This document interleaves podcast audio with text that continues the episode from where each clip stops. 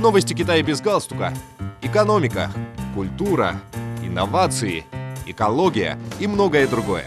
Обо всем этом без политики. Дорогие друзья, вы слушаете новости Китая без галстука. Начиная с октября 2021 года в Китае добились новых успехов в области охраны экологии за год учреждения первых национальных парков. В национальном парке Сань-Дзян-Юань провинции Тинхай, где находятся истоки трех крупных рек Янцзы, Хуанхэ и Меконг, продолжают улучшаться экологические условия и наблюдается значительное увеличение численности диких животных, в том числе тибетских антилоп и куланов.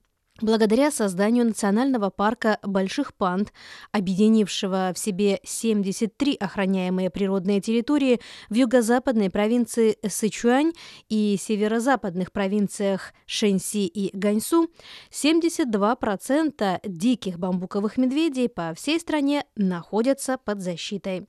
В национальном парке маньчжурских тигров и дальневосточных леопардов популяции диких тигров и леопардов достигли более 50 и 60 особей соответственно. Экологические функции Национального парка тропических лесов в провинции Хайнань постепенно восстанавливаются. За последние два года появились три новорожденные особи хайнанских гибонов, в результате чего их популяция в дикой природе увеличилась до 36 особей в пяти стаях. В пределах национального парка Уишань в провинции Фудзянь защищается экологическая система гор Уишань, объекта мирового природного и культурного наследия ЮНЕСКО. Общая площадь первых пяти национальных парков Китая составляет 230 тысяч квадратных километров. На их территориях обитают около 30% особо охраняемых видов диких животных и растений на суше Китая.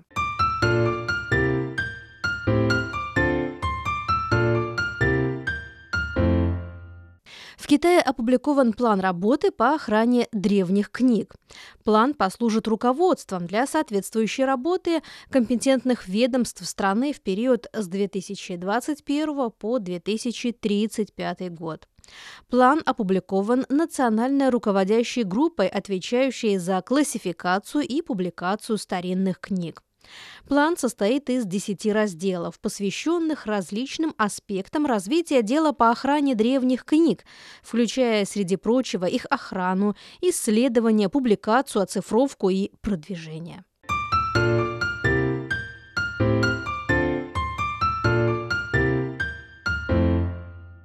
Момента открытия тематического парка Universal Studios в Пекине прошел уже год. Вице-президент и по совместительству генеральный директор тематического комплекса Universal Бэйдин Рисот Кан Джаонин сообщил, что начиная с 20 сентября прошлого года, со дня открытия тематического парка, Universal Studios в общей сложности посетила 13 миллионов 800 тысяч гостей. Пекинский тематический парк Universal Studios является крупнейшим из тематических парков сети Universal. Но со временем стали постепенно проявляться так называемые побочные эффекты его открытия.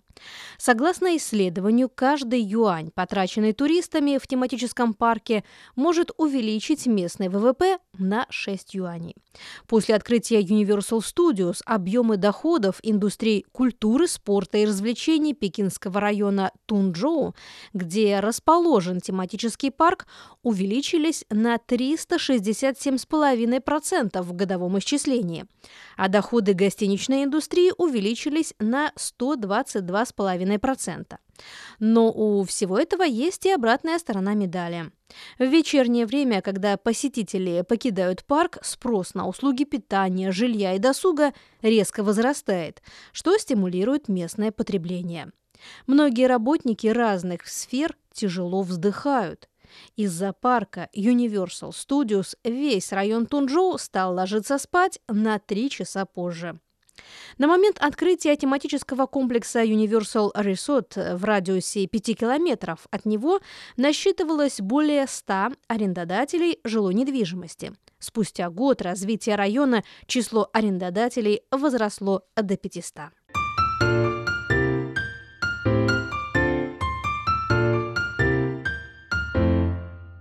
Дорогие друзья, вы слушали новости Китая без галстука. Благодарю за внимание.